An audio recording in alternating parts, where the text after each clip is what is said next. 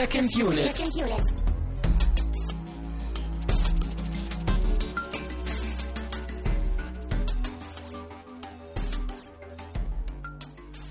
Herzlich willkommen zu einer neuen Ausgabe von Second Unit. Mein Name ist Christian Steiner und ich habe bei mir natürlich Tamine Mut. Auch ein gruseliges Hallo von mir. Wir sind wieder nur zu zweit. Der Gast hat sich ja verabschiedet aus der Sonst letzten wäre Woche. er ja auch kein Gast gewesen. Hm. Du willst dich also schon jetzt in den ersten Sekunden mit mir streiten über Die Begriffe- Definition von Gast. Ja, hervorragend. Ähm, wir haben, wie du schon angedeutet hast, äh, einen Kultklassiker, Horrorklassiker geguckt. Und bevor wir zum Film kommen, haben wir wie immer noch einige ähm, Ergänzungen aus letzten Wochen und lustigerweise irgendwie auch eine News dazwischen. Ähm, aber schreiten wir einmal durch, bevor wir hier mit dem Film loslegen.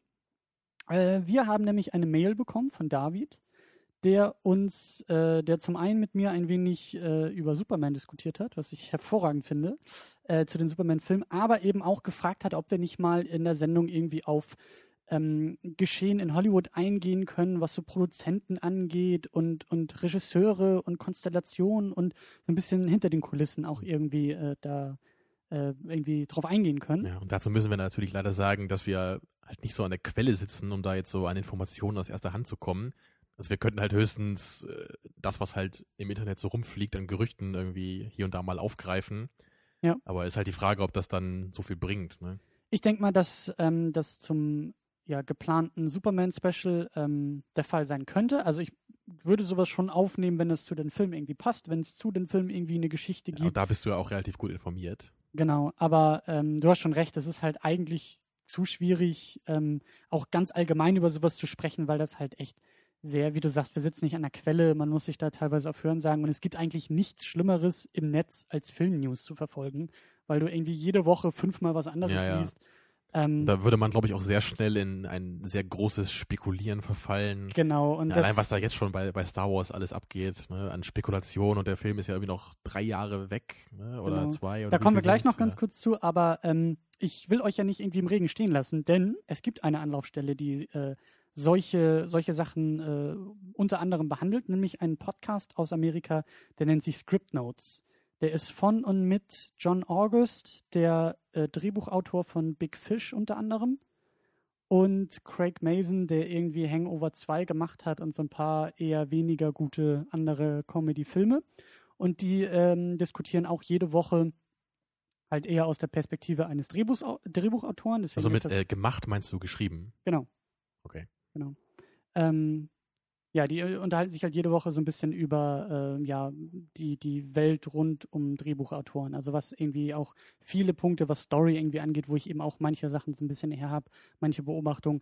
Und es gibt auch ein paar Sendungen, wo sie eben auf, auf die Frage eingehen, was ist zum Beispiel ein Produzent, was ist ein Executive Producer oder was ist ein guter Produzent und die können einfach viel besser irgendwie auf solche Sachen eingehen und solche Themen auch diskutieren als wir, weil wir einfach keine Ahnung davon haben und die arbeiten mit Produzenten und Regisseuren und Schauspielern zusammen. Deswegen ähm, guckt mal irgendwie bei iTunes rein. Ich werde das verlinken in der Sendung. Äh, Script Notes heißt der Podcast und da gibt es auch jede Woche bummelig eine Stunde und natürlich in Englisch. Deswegen solltet ihr irgendwie die englische Sprache einigermaßen gut beherrschen. Äh, dann kommen wir zu Star Wars und zu Star Wars Nachrichten und News und Gerüchten. Sehr unüblich für uns. Ja, aber zur Feier des Tages, wo wir ja eh schon beim Thema Gerüchte sind und News. Ja, du Ja. wolltest äh, auf Jar Jar Abrams einhauen, Dodum. denn er wird Ja. äh, Regie führen für den neuen Star Wars Teil, für die Leute, die es noch nicht mitbekommen haben. Ja, also als ich das gehört habe, da haben sich mir natürlich alle Nackenhaare aufgestellt. Und du kannst ja vermutlich denken, warum. Oder? Ähm, weil du gerne Regie geführt hättest beim neuen Star Wars. Ja, das war der zweite Grund. So. Naja, aber der Hauptgrund war natürlich, dass dieser Herr halt einen Star Trek-Film äh, gerade directed hat und jetzt gerade sogar noch einen zweiten, der ja jetzt bald rauskommt. Ja. Äh, und da muss man sich ja schon mal fragen, warum er nicht die letzte Wahl gewesen wäre für den Star Wars-Regisseur, weil Star Trek und Star Wars, das verträgt sich nicht. Ja und nein. Also du hast wirklich hier irgendwie auf den Tisch hauen und kotzen wollen, was das Ganze angeht. Und mir ist es relativ gleichgültig, ähm, weil irgendwie die ganze Star Wars-Geschichte, ich warte jetzt wirklich ab, bis ein Film ins Kino kommt. Mich interessiert gar nichts mehr dazu, wer was macht und wer schreibt Also und wer ich, mitspielt. ich muss wohl sagen, Alles ich finde es auch besser, als wenn George Lucas das jetzt nochmal gemacht hätte. Das würde ich wohl schon sagen. Aber, aber J.J. Abrams und ich meine, er hat zumindest halt nicht mal, er hat nicht mal einen sehr guten Star Trek-Film gemacht, sondern einen bestenfalls mittelmäßigen. Also für mich ist diese Wahl gleichzeitig irgendwie genau richtig und genau falsch. Das ist so ein komisches, gemischtes Bauchgefühl, was ich habe. Weil, ich weiß nicht, also Abrams ist für mich auch mehr so in diese Mystery-Richtung. Ich kenne ihn eher von Lost, da war er irgendwie auch mit dabei. Ähm, er hat diesen Super 8 gemacht, was von der Stimmung her wie so ein 80er Jahre E.T. Neuauflage war. Also er kann irgendwie äh, die Stimmung aus Filmen dieser Zeit gut einfangen. Deswegen ist es vielleicht ganz praktisch bei Star Wars. Andererseits ist er irgendwie, so wie du sagst, auch die Star Trek-Filme, die er macht, die, die gefallen mir besser als dir. Aber ich frage mich, ob, also er muss, er muss was anders machen. Er muss, er kann nicht genauso vorgehen wie bei, all, wie bei allen seinen Filmen bisher. Dann wäre ich wahrscheinlich auch sauer. Also für mich klingt das irgendwie eher so, so Hollywood-mäßig nach dem Motto, ja, der Typ hat doch einen ganz erfolgreichen Science-Fiction-Film gemacht, dann macht Ja. er jetzt auch mal den Star Wars-Film. Ja.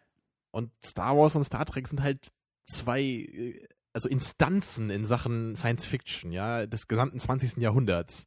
Und da, da kann man nicht jetzt einfach einen Typen nehmen, der irgendwie beides machen soll. Das kann einfach nicht funktionieren. Meine Hoffnung ist allerdings auch noch, dass er ja nicht das Drehbuch schreibt für den neuen Star Wars. Also ich glaube, ich hoffe, dass der Drehbuchautor, der glaube ich auch irgendwie Toy Story 3 geschrieben hat, ähm, dass der weiß, was er da schreibt und dass zumindest die Grundlage schon mal eine andere ist als bei Star Trek. Das kann sein, dass es ähnlich aussieht, aber ich glaube nicht, dass es der gleiche Film sein wird, sozusagen.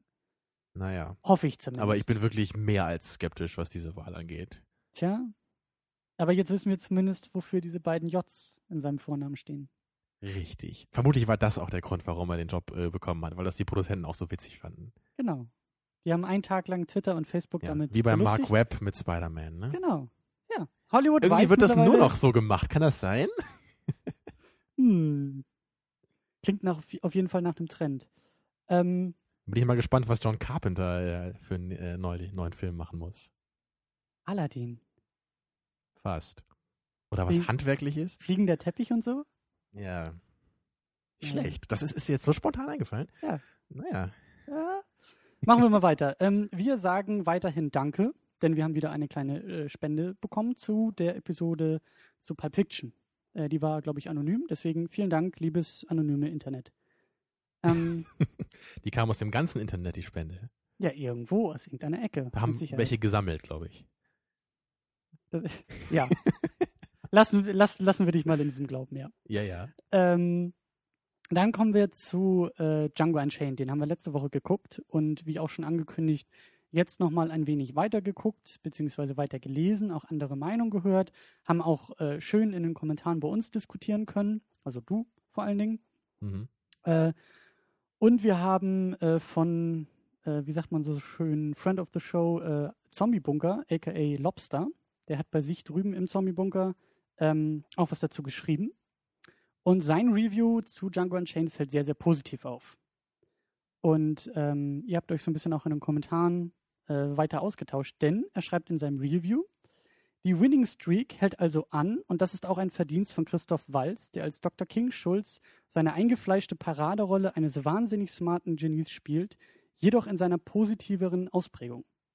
Mhm.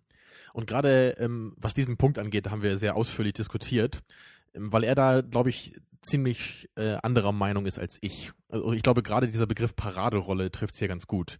Weil das halt irgendwie etwas ist, was mir persönlich einfach nicht gefällt. Und da würde mich jetzt auch interessieren, wie du dazu stehst.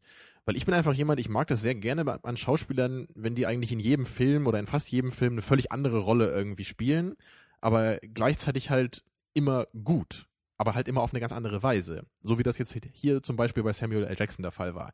Seine Rolle hat ja nichts jetzt irgendwie mit, mit seiner Rolle aus Pulp Fiction zu tun. Ja. Das war ja völlig andere Charaktere, die ganz Ja. anders geredet haben, ganz anders aufgetreten sind. Und das war halt eben, wenn man jetzt halt an Christoph Waltz denkt, war das halt nicht der Fall. Also es stimmt halt schon, dass natürlich jetzt Hans Lander und Dr. Schulz nicht völlig identisch sind als Charaktere. Aber ich finde halt, das, was halt ihr Auftreten halt in dem Film ausmacht, so ihre Gestik, ihre Dialoge, so einfach wie sie sich so geben auf der Leinwand, das ist halt für mich zum allergrößten Teil identisch. Und deswegen reicht es mir eigentlich nicht aus, dass halt ihre Persönlichkeit letztendlich ziemlich unterschiedlich ist. Ja, das meinte ich ja bei uns auch in den Kommentaren. Ich habe mich da gar nicht so sehr in der Diskussion beteiligt. Ähm, der Unterschied ist für mich, dass Tarantino die Figur anders geschrieben hat als bei Inglourious Bastards. Und ich glaube, das ist auch die Richtung, die halt Lobster meint. Aber gleichzeitig ist er gleich gespielt von Christoph Waltz wiederum. Und das ist halt auch, das habe ich ja in der Sendung auch letzte Woche so ein bisschen angedeutet. Ich finde es immer noch gut. Dadurch, dass ich ihn eigentlich nur aus den Glorious Bastards kenne, ist es für mich noch nicht so verbraucht, nicht so abgenutzt. Aber für mich ist das Thema jetzt auch erstmal durch. Ich habe mich vorher sehr darauf gefreut, Christoph Waltz in so einem Film zu sehen. Wenn Christoph Waltz jetzt im nächsten Film mitspielt, dann ist meine Vorfreude nur geschürt, wenn es heißt, aber er spielt was ganz anderes als bisher. Ja, und da Ansonsten ich bin ich durch recht. mit ihm. Ansonsten brauche ich ihn nicht mehr sehen. Also jetzt mal ganz hart ausgedrückt. Ja, und er ist ja auch so ein guter Schauspieler. Also ich glaube es zumindest. Aber er muss, ich vermute mal, er muss immer die gleiche Rolle spielen, weil ich bin mir sicher, dass er auch andere Rollen spielen könnte. Ja. Allein mit seinen ganzen multilingualen Fähigkeiten, also der Typ scheint mir wirklich sehr talentiert zu sein. Aber ich habe echt das Gefühl, wenn er gecastet wird heutzutage, dann wollen diese Leute, die ihn casten, einfach diese Performance haben, weil er Ja. dafür bekannt ist. Ja. Und das finde ich einfach sehr, sehr schade. Aber er schreibt in den Kommentaren bei uns auch noch weiter, in diese Richtung gehend. Natürlich vereinen beide Charaktere auch Gemeinsamkeiten. Das habe ich auch nie bestritten. Bestritten habe ich dagegen, dass es lediglich ein Attribut gibt, in dem die Charaktere tatsächlich differieren. Die Ähnlichkeiten der Charaktere liegen übrigens gar nicht an Tarantino, sondern an Waltz selbst. Und das geht ja auch in die Richtung, die ich meinte. Tarantino schreibt zwar unterschiedliche Persönlichkeiten, aber sie werden von Waltz auf diese eine Art und Weise präsentiert. Ja, da, da kann man natürlich jetzt spekulieren, wer jetzt quasi daran schuld ist, äh, dass diese beiden Charaktere eben so ähnlich gespielt wurden. Und ich vermute ja eher, dass das halt, also dass Tarantino halt auch wollte, dass Christoph Waltz diesen Schulz auch so spielt. Ich habe auch irgendwo gehört, ich weiß nicht mehr, wo ich das aufgeschnappt habe. Ich weiß auch gar nicht, ob das, ob das Rian sogar letzte Woche meinte. Aber irgendwo hieß es, dass Tarantino wohl mal in einem Interview meinte, dass er, wenn er Figuren für, für Walz schreibt, also jetzt das zweite Mal, dass dann quasi so automatisch wieder das Gleiche rauskam. Also er hat Ach die so. Figur mit Walz im Hinterkopf geschrieben und dann ist es quasi für ihn automatisch so geworden. Okay. Das kann natürlich durchaus sein. Und dann, dann wäre es natürlich besser, wenn man wirklich, wie es halt bei Inglourious Basterds der Fall war, dass er halt erst diesen Hans Lander halt schreibt, ohne da jetzt einen speziellen Schauspieler für im Kopf zu haben, eben Ja. weil er äh, Christoph Waltz noch gar nicht kannte zu dem Zeitpunkt. Ja. Und dann hat sich halt, hat sich halt das halt so ergeben.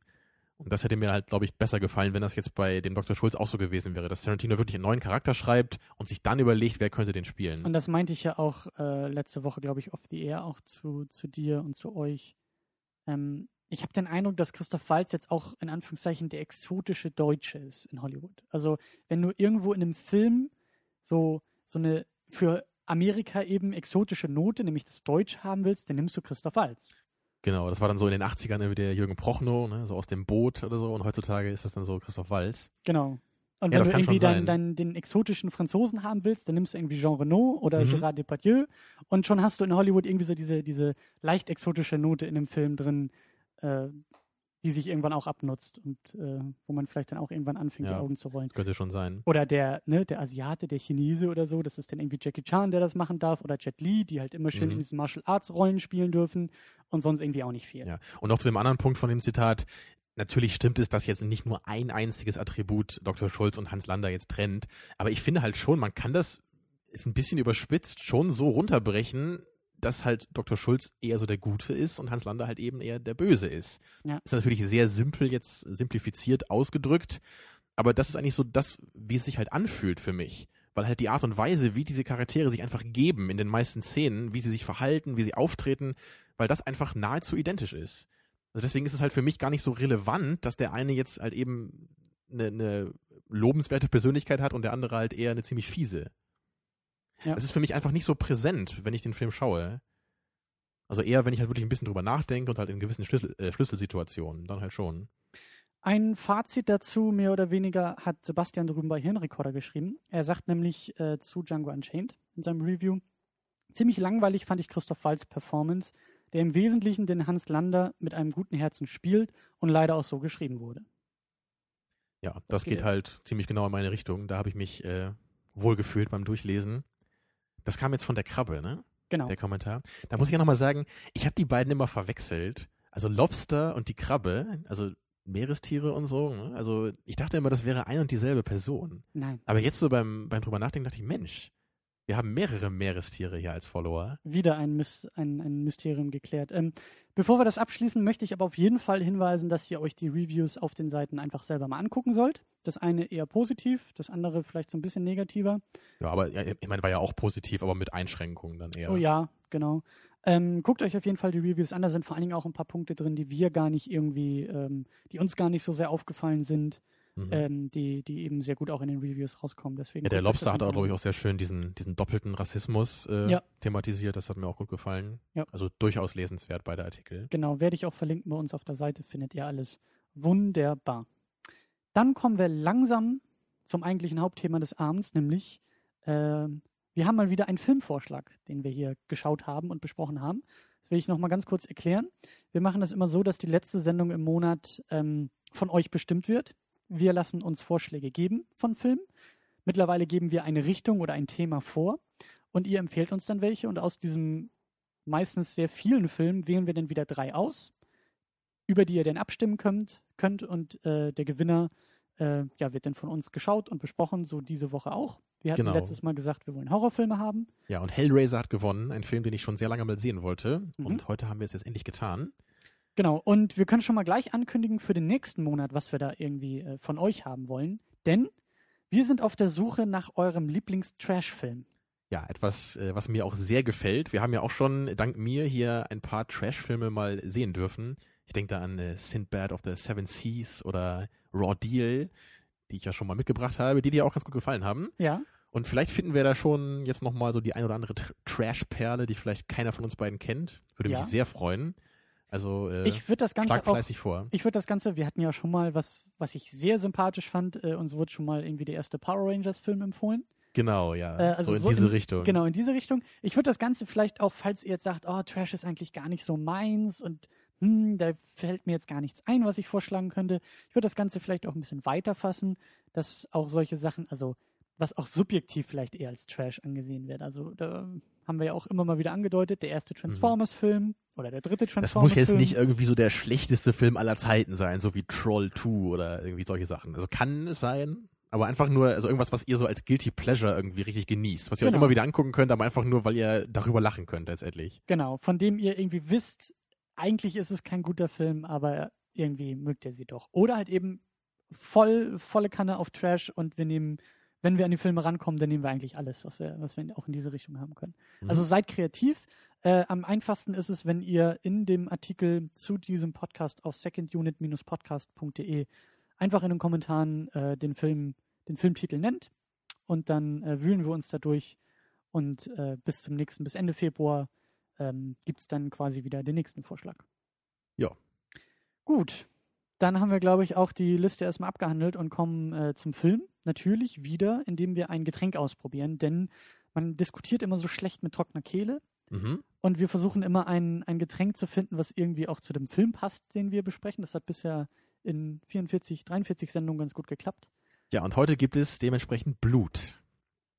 Ja, fast. fast. Sieht auf jeden Fall so ein bisschen so aus. Das ist, glaube ich, das, was sie am Set von Hellraiser benutzt haben, um es wie Blut ja. wirken zu lassen. Genau. Ja, wir haben einen äh, pikanten Tomatensaft hier, den wir außerdem noch mit Pfeffer und Tabasco verfeinert haben. Nach meiner ganz persönlichen Vorliebe. Ja, ich fürchte, ich fürchte mich ein wenig davor, vor dem Getränk wie vor dem Film. Hast du denn schon mal Tomatensaft probiert? Ich habe schon mal Tomatensaft probiert, das ist Jahre her und er hat mir nicht geschmeckt.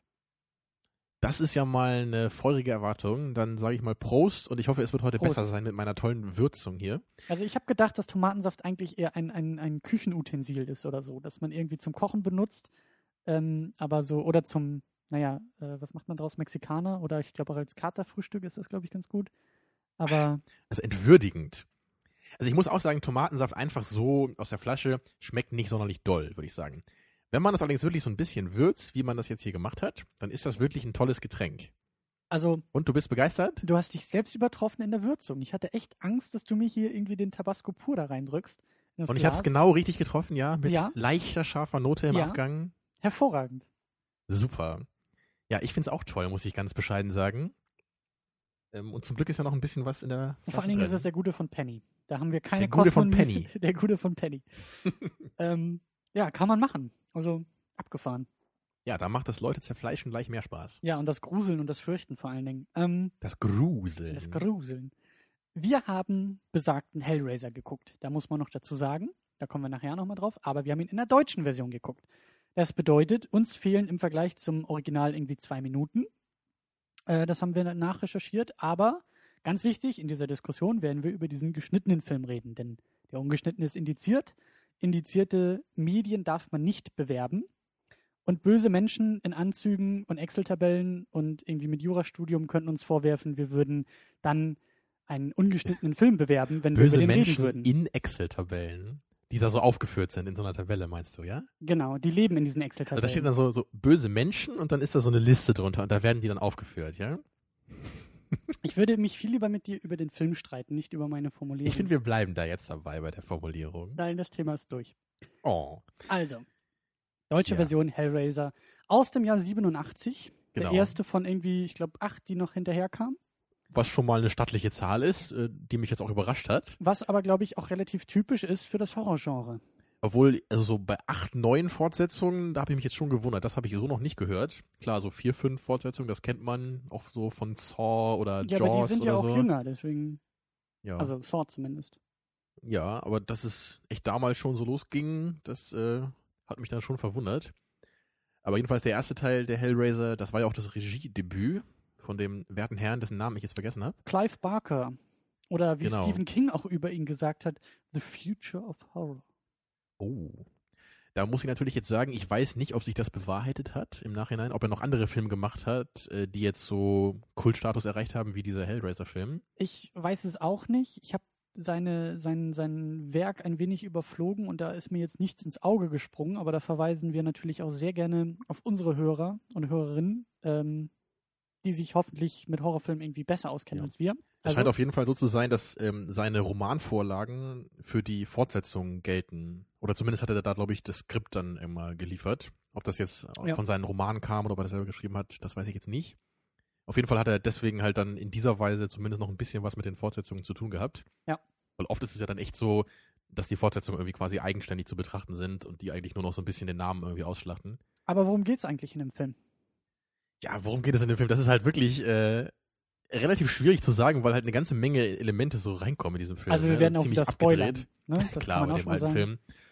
Also der Film beginnt halt damit, dass halt ein Ehepaar in ein Haus einzieht. So typisches Horrorfilm-Opening eigentlich.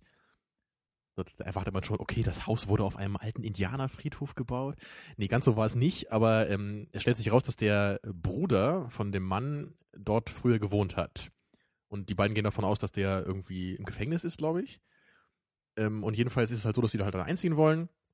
Aber es stellt sich halt im Laufe des Films raus, dass dieser Bruder mit einem magischen Würfel es geschafft hat, in eine andere Dimension vorzudringen und dort halt von sehr merkwürdigen Wesen, äh, den sogenannten Xenobiten, äh, oder wie hießen die?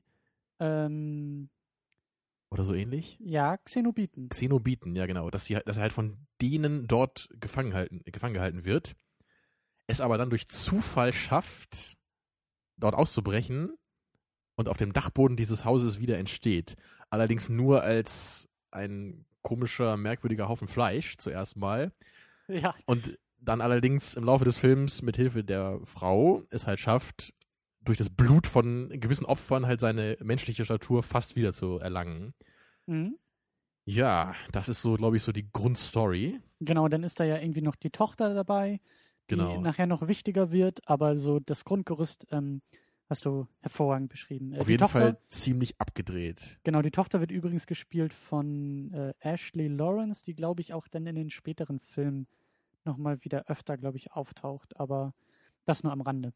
Mhm. Ähm, ja, erstmal abgefahren und vor allen Dingen, ich, also man muss das mit Vorsicht genießen. Wenn wir jetzt über Horrorfilme reden, ähm, wir haben manchmal schon bei anderen Filmen nicht viel Ahnung, aber hier haben wir erst recht keine Ahnung, worüber, Mhm. wir, worüber wir eigentlich reden.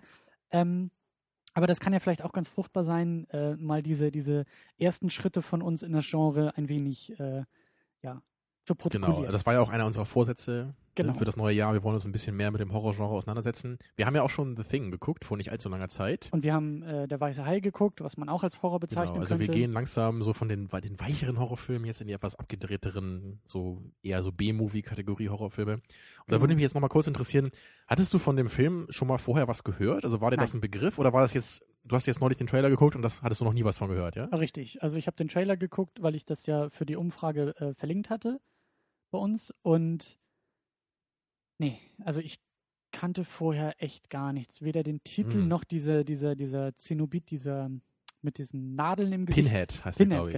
genau. Ja. Ähm, den kannte ich auch überhaupt nicht. Also, obwohl der ja sehr, sehr wichtig irgendwie nachher auch quasi kulturell wichtig wird, weil das ja so das Aushängeschild quasi der, der, der Reihe ist.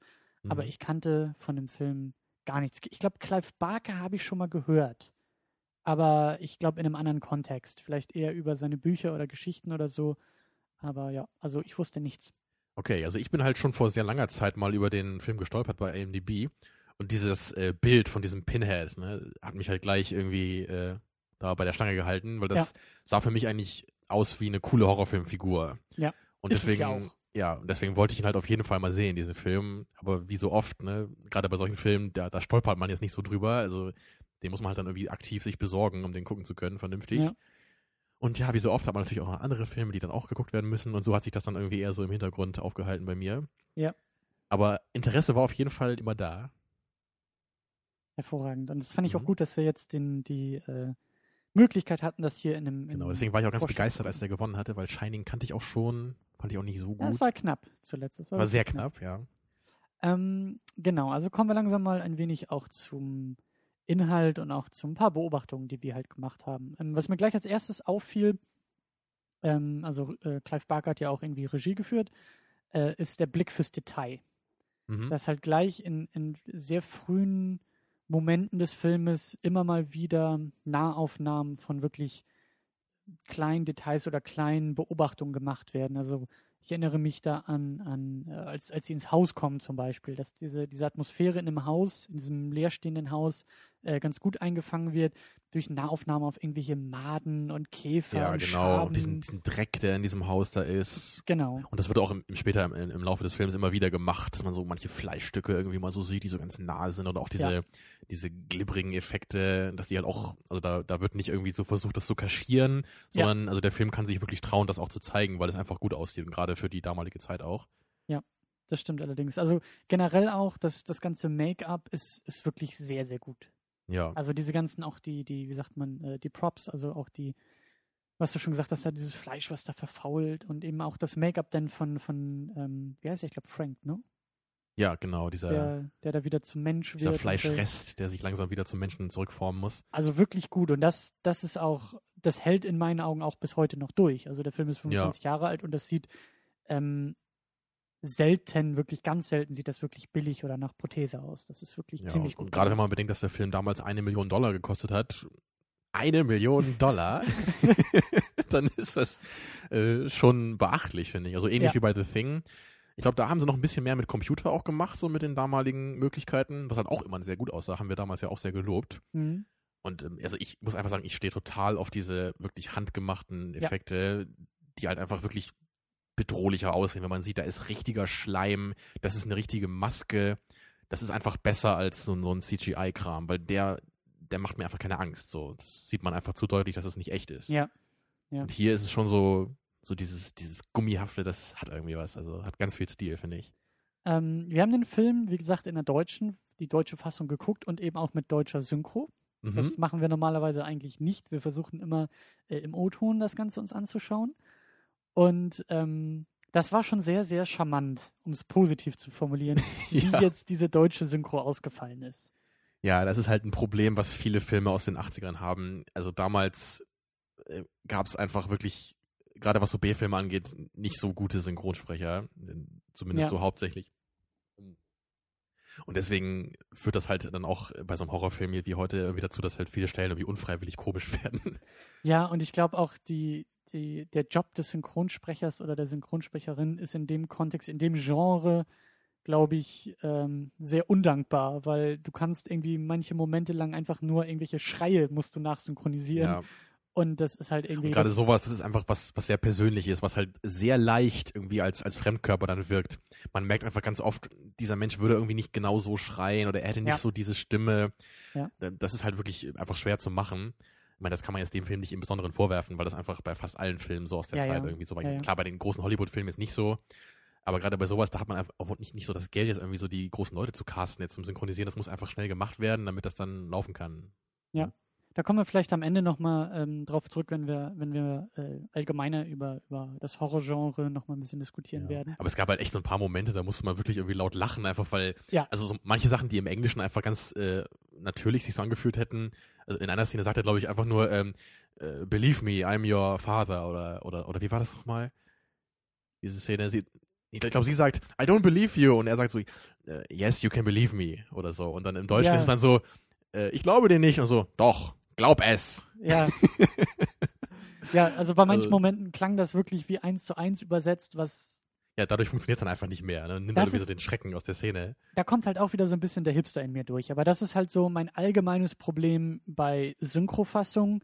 Ist, also das ist besser geworden, aber ich habe allgemein das Problem, dass ich ganz oft das Gefühl habe, dass so kein Mensch redet in der übersetzten Fassung. Dass da Dinge ja. gesagt werden, also wirklich auch das, was gesagt wird, nicht wie es gesagt wird, sondern das, was gesagt wird, ist ganz oft so, dass ich mir denke, ich kann mir nicht vorstellen, dass jemand hier in Deutschland so etwas sagt. Und dann spielt in meinem Kopf immer so dieses Ding rum, ja, okay, die mussten wahrscheinlich irgendwie auf diese Lippenbewegung irgendwas finden, was einigermaßen inhaltlich passt. Ja, ja. Und dann ist man froh, wenn es irgendwie ein bisschen von der Länge dazu passt und nimmt Abstriche in, in, äh, äh, ja, in, in anderen Richtungen, wo ich mir immer denke, nee, aber so redet kein Mensch. Und ja, das, das, ist halt, naja. Aber ja. es war schon, es war schon wirklich spaßig. Also bei dem mhm. Film äh, auch, auch mit der Synchro sich das reinzuziehen. Ähm, ich glaube, das ist, ist, wie gesagt, ist nachher noch die Frage, was man, was man von so einem Horrorfilm haben will. Aber wir haben wirklich viel gelacht bei dem Film und ich glaube zu großen Teilen durch die Synchro. Ja, also ich bin mir sicher, dass ich mir den Film nochmal im Original anschauen werde. Also bei den, bei den Trailern, die auch dabei waren, jetzt hier beim Bonusmaterial, hat man ja gesehen, dass das im Englischen schon deutlich besser noch funktioniert hat. Ja, wir hatten lustigerweise ja auch eine, in, in, dieser Fassung sind manche Momente in englischer Sprache gewesen mit deutschen ja, Untertiteln. Das waren aber nur so ein paar Sekunden meistens, die genau. wohl irgendwie nicht in der deutschen Fassung damals irgendwie enthalten waren, als der Film synchronisiert wurde. Keiner weiß warum. Vor allen Dingen waren es eben keine wirklichen Momente, die zensurtechnisch, glaube ich, rausgeschnitten wurden. Nee, also es war sehr merkwürdig, aber das hat natürlich auch wieder so ein bisschen zu äh, lustigen Momenten geführt, wenn dann plötzlich inmitten von so einem sehr spannenden Moment eigentlich die Sprache irgendwie gewechselt hat. Ja, aber, aber da hat man eben auch schon gemerkt, wie es im Original irgendwie geklungen hätte. Und da, ja, genau. Äh, naja.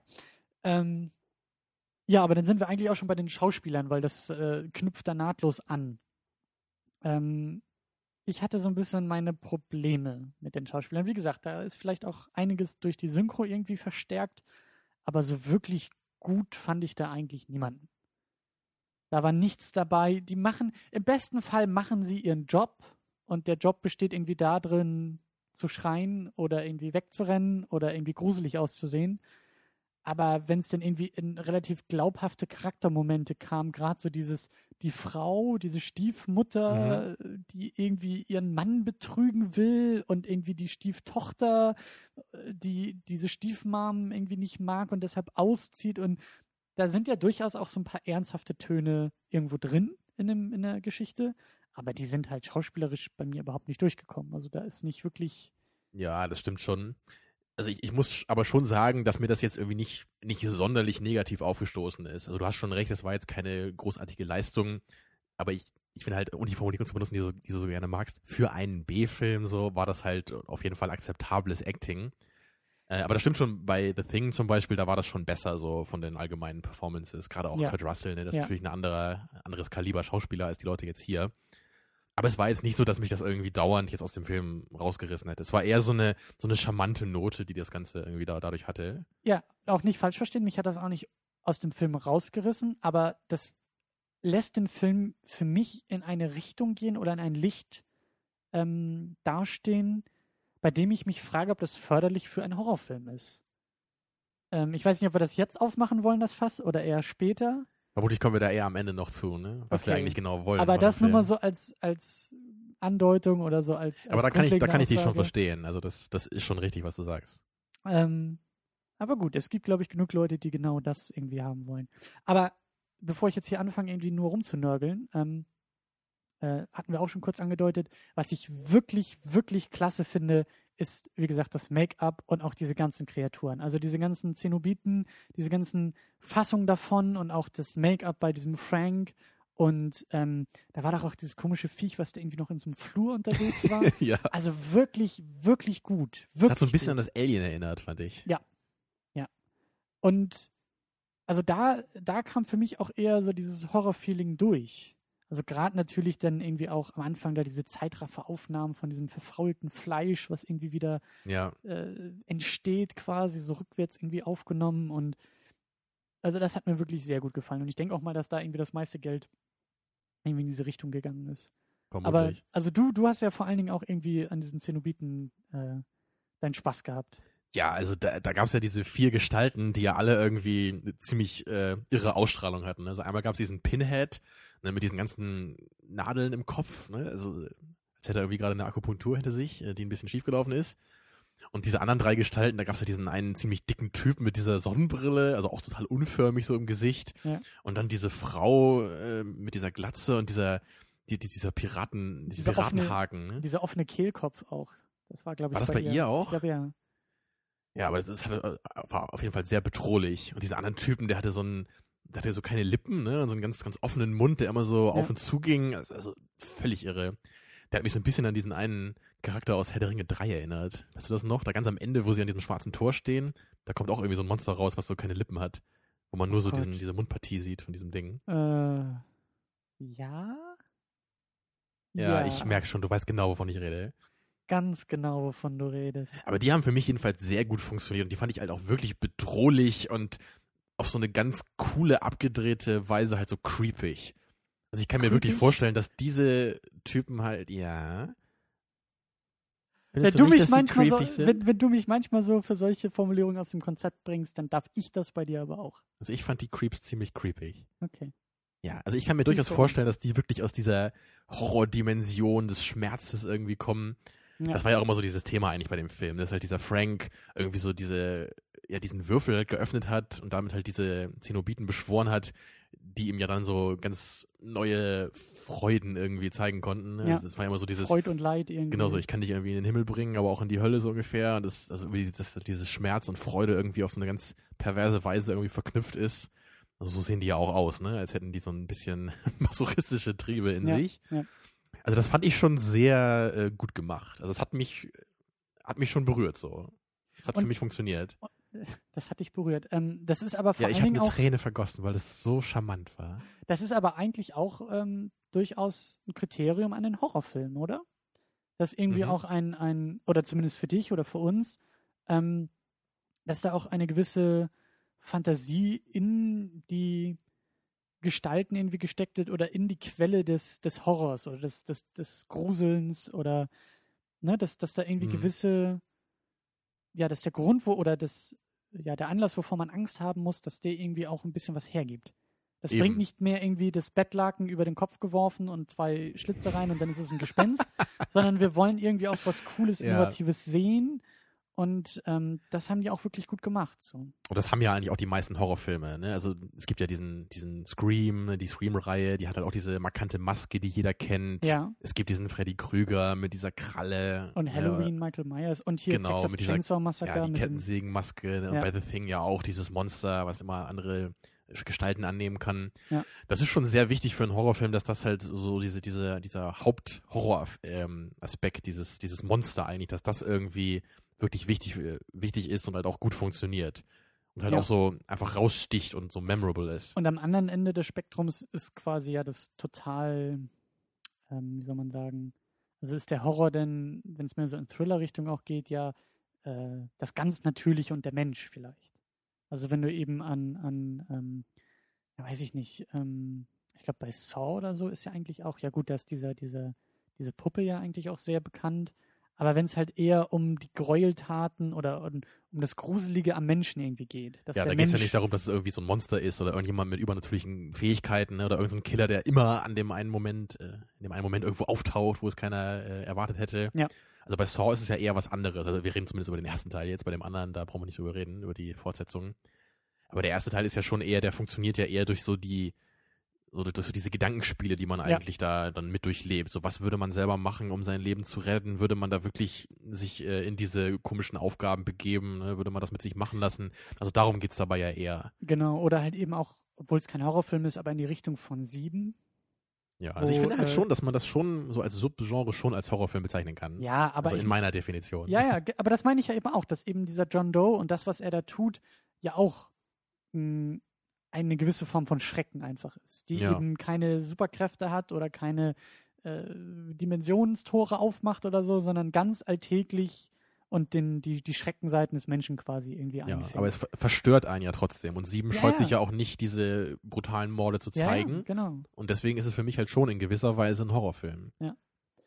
Ähm, genau, dann ist auch ähm, sehr ähm, wichtig, glaube ich, auch bei, bei Hellraiser jetzt, ähm, diese, diese, ja, die inhaltliche Form, also diese Tabubrüche, die da irgendwie auch angedeutet werden oder zumindest dieses Thema von, ja, Ehebruch und irgendwie Lust und Leidenschaft, weil sie ja total auf ihren äh, Schwager mehr oder weniger abfährt. Mhm. Und eigentlich auch immer wieder diese Rückblenden, als sie da irgendwie ähm, Sex haben bei ihm oder bei ihr oder so, aber als, als sie ja ihren Mann betrügt mit ihrem Schwager. Ja, das war ein bisschen verwirrend am Anfang, ne? Also man, ja. man wusste am Anfang gar nicht, dass das Rückblenden waren. Ich dachte immer, das bildet sich irgendwie ein oder dass dieser Frank sie gerade so hypnotisiert in diesem Haus.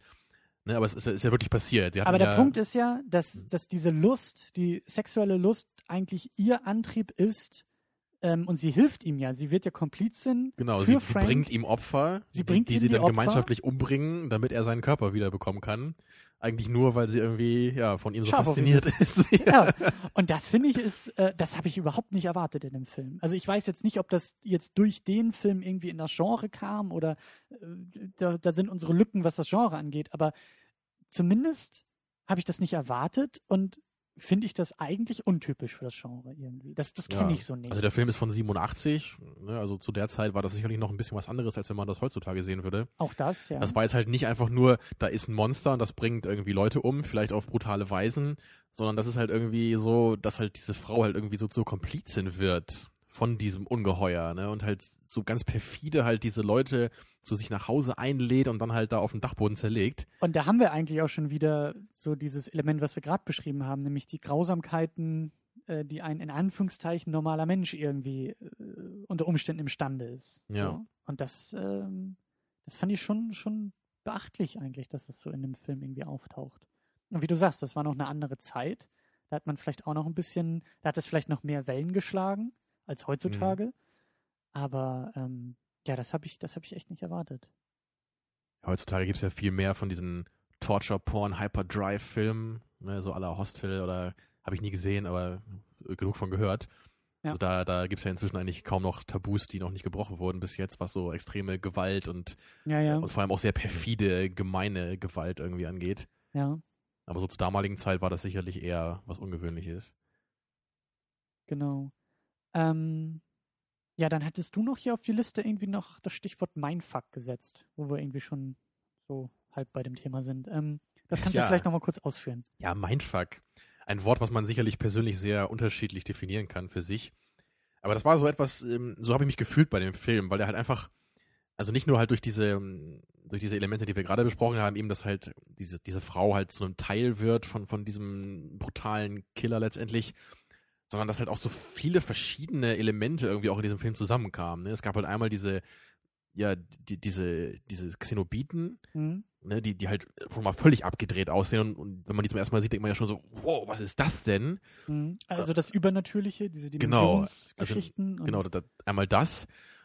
Und, und dann ja auch noch äh, am, am, Ende des Films, was, es gibt noch diesen, diesen Obdachlosen, gibt es da ja noch, der halt ein paar Mal auftaucht. Mhm. Und ganz am Ende will ja diese, diese Tochter da diesen Würfel irgendwie verbrennen, ne, um halt diese Gefahr dann letztendlich zu bannen. Und dann taucht ja dieser Obdachlose da auf und nimmt sich diesen Würfel und verwandelt sich plötzlich in so ein, so ein, so ein teuflisches äh, Dämonenvieh mit so Flügeln. Ja, so ein Drache. Ja, was man gar nicht hätte erwarten können. So. Und, also das war so, also der Film hat irgendwie immer letztendlich Überraschungen bereit. So, man weiß eigentlich nie, was jetzt irgendwie noch passieren könnte. Ja. Also man, man könnte fast sagen, er ist ein bisschen all over the place, so manchmal. Das war eher der Eindruck, der bei mir entstanden ist. Ja, aber also ich finde das halt auf keinen Fall negativ bei dem Film. Aber das ist halt sowas, das heißt halt für mich so, so dieses Mindfuck-Ding. Wenn der Film eigentlich so, so die Kinnlade einem runterfallen lässt, weil man gar nicht weiß, wie man das gerade verarbeiten soll, was man da sieht. Und da erinnere ich mich zum Beispiel auch noch an den äh, House of äh, Thousand Corpses von Rob Zombie, Mhm. den du, glaube ich, nicht kennst. Ne? Nee. Aber das ist halt auch so ein Horrorfilm, der halt vor allem äh, dadurch für mich so ein Mindfuck ist, dass er halt so ganz viele Horrorelemente einfach hat und so viele komische Horrorfiguren. Es gibt halt diese Horrorfamilie mit ganz vielen verschiedenen Charakteren. Und dann gibt's halt diesen komischen Clown, den du bestimmt kennst oder schon, schon, mal gesehen hast, nehme ich mal an. Mhm. Oder auch nicht. Mm, naja, der ist halt jedenfalls sehr äh, markant auch in diesem Film. Und dann ganz am Ende gibt's halt diesen Dr. Satan, der halt richtig geil aussieht. Irgendwie so ein halb zusammengeflicktes, komisches Monster, was nur noch an so komischen Schienen irgendwie stehen kann, die so an der Decke langlaufen. Also wie so eine Marionette sieht das fast aus. Also alle möglichen Horrorelemente kommen da zusammen und dann spritzt das Blut hier und da. Also das ist, das ist irgendwie was, das ist sicherlich, sicherlich nicht für jeden was, aber ich finde das sehr geil bei so Horrorfilmen, wenn die einfach mal so richtig abdrehen. Vielleicht liegt das bei mir daran, dass ich irgendwie zu analytisch auf Filme oder so gucke. Aber für mich, Ja, ja, Fehlt kalt und berechnend, wie wir dich kennen. ja, genau.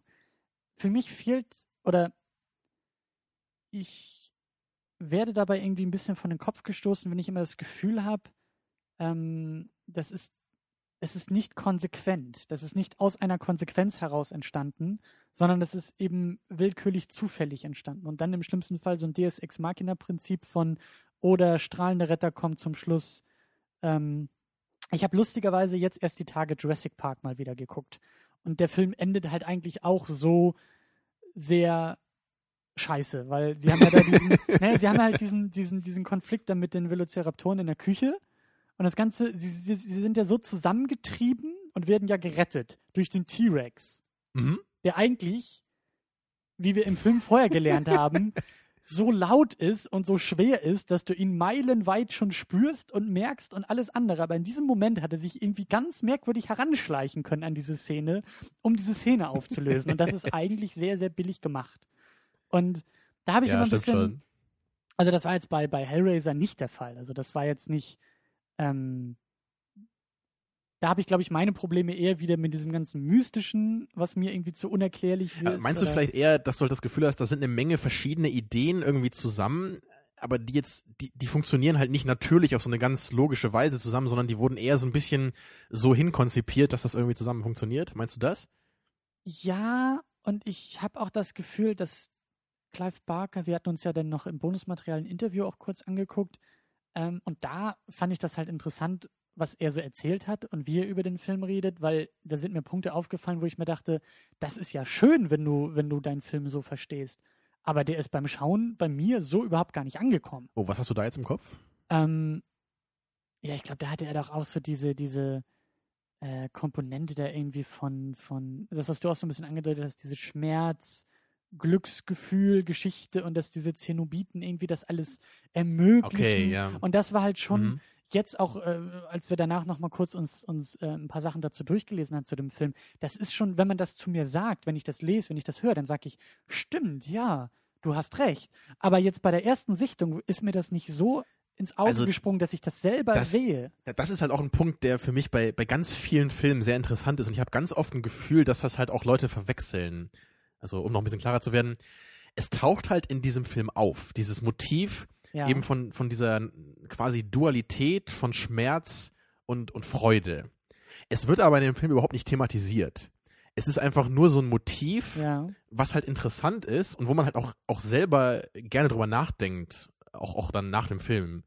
Aber es ist halt nicht so was, also der Film wird dadurch jetzt irgendwie nicht inhaltlich besonders, weil das darin auftaucht, sondern, also wenn das halt so gemacht, also wenn es halt inhaltlich thematisiert worden wäre, dann hätte das ganz anders aussehen müssen.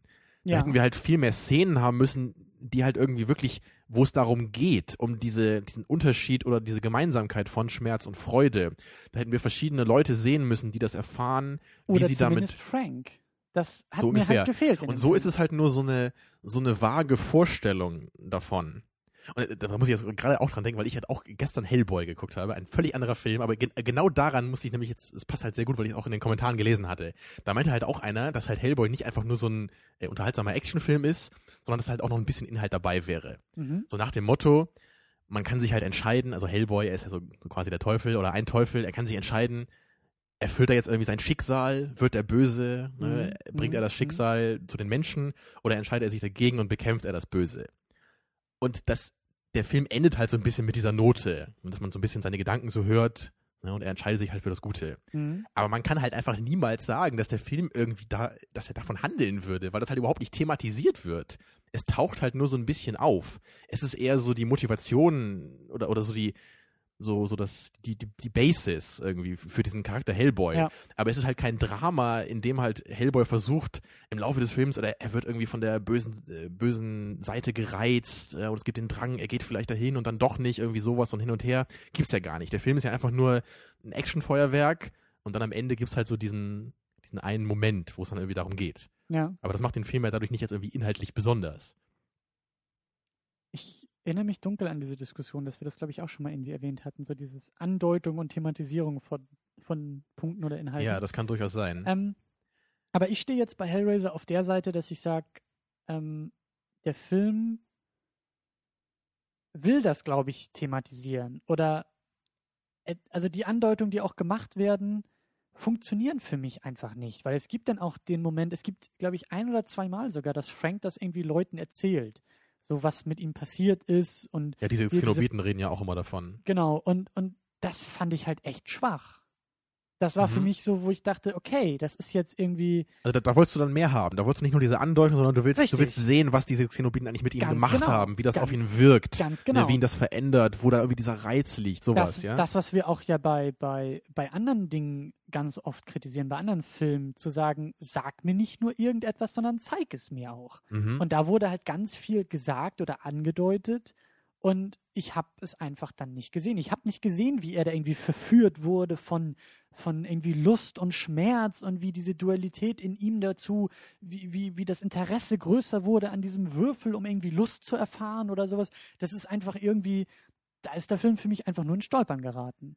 Und das hätte mir ja, das ist, das ist gefehlt. super interessant, so, weil ich meine, natürlich hast du recht in, in dem Punkt. Das hätte man ganz anders machen können, aber es wäre dann halt wieder ein anderer Film gewesen. Das Nee, ist halt das, da was ich halt ich- sagen würde dann. Nein, weil in meinen Augen ist es nicht ein anderer Film, weil entweder du schmeißt es komplett raus und es ist, es ist einfach nur ein Dimensionstor und das war jetzt Zufall und er wurde auserkoren und er muss jetzt leiden. Hätte ich wunderbar mitleben können. Aber wenn du diese Andeutung machst, wenn du dich dafür entscheidest, dass es irgendwie mehr sein soll als einfach in Anführungszeichen nur ein unglücklicher Zufall oder also wenn wenn du diese Andeutung machst, dann musst du sie auch ausführen. Das ist, das erinnert mich Okay, ein bisschen an hm. Prometheus, als wir den geguckt haben, hast du dich ja furchtbar über diese ganzen offenen Fragen aufgeregt in dem Film. Du Ja. hast ja immer wieder gesagt, stell nicht nur Fragen, sondern gib mir die Antworten. Mhm. Und da war unsere Rolle ein bisschen vertauscht, weil ich Ja, immer gesagt habe, mir langt es manchmal auch nur so eine Frage irgendwie in den Raum geworfen zu bekommen und dann muss es nicht direkt beantwortet werden. Und ich glaube, jetzt haben wir so ein bisschen die Rollen vertauscht. Das ist halt wieder diese, diese andere Perspektive, die ich halt auf diesen Film halt habe. Ich erwarte, glaube ich, einfach andere Dinge davon als du.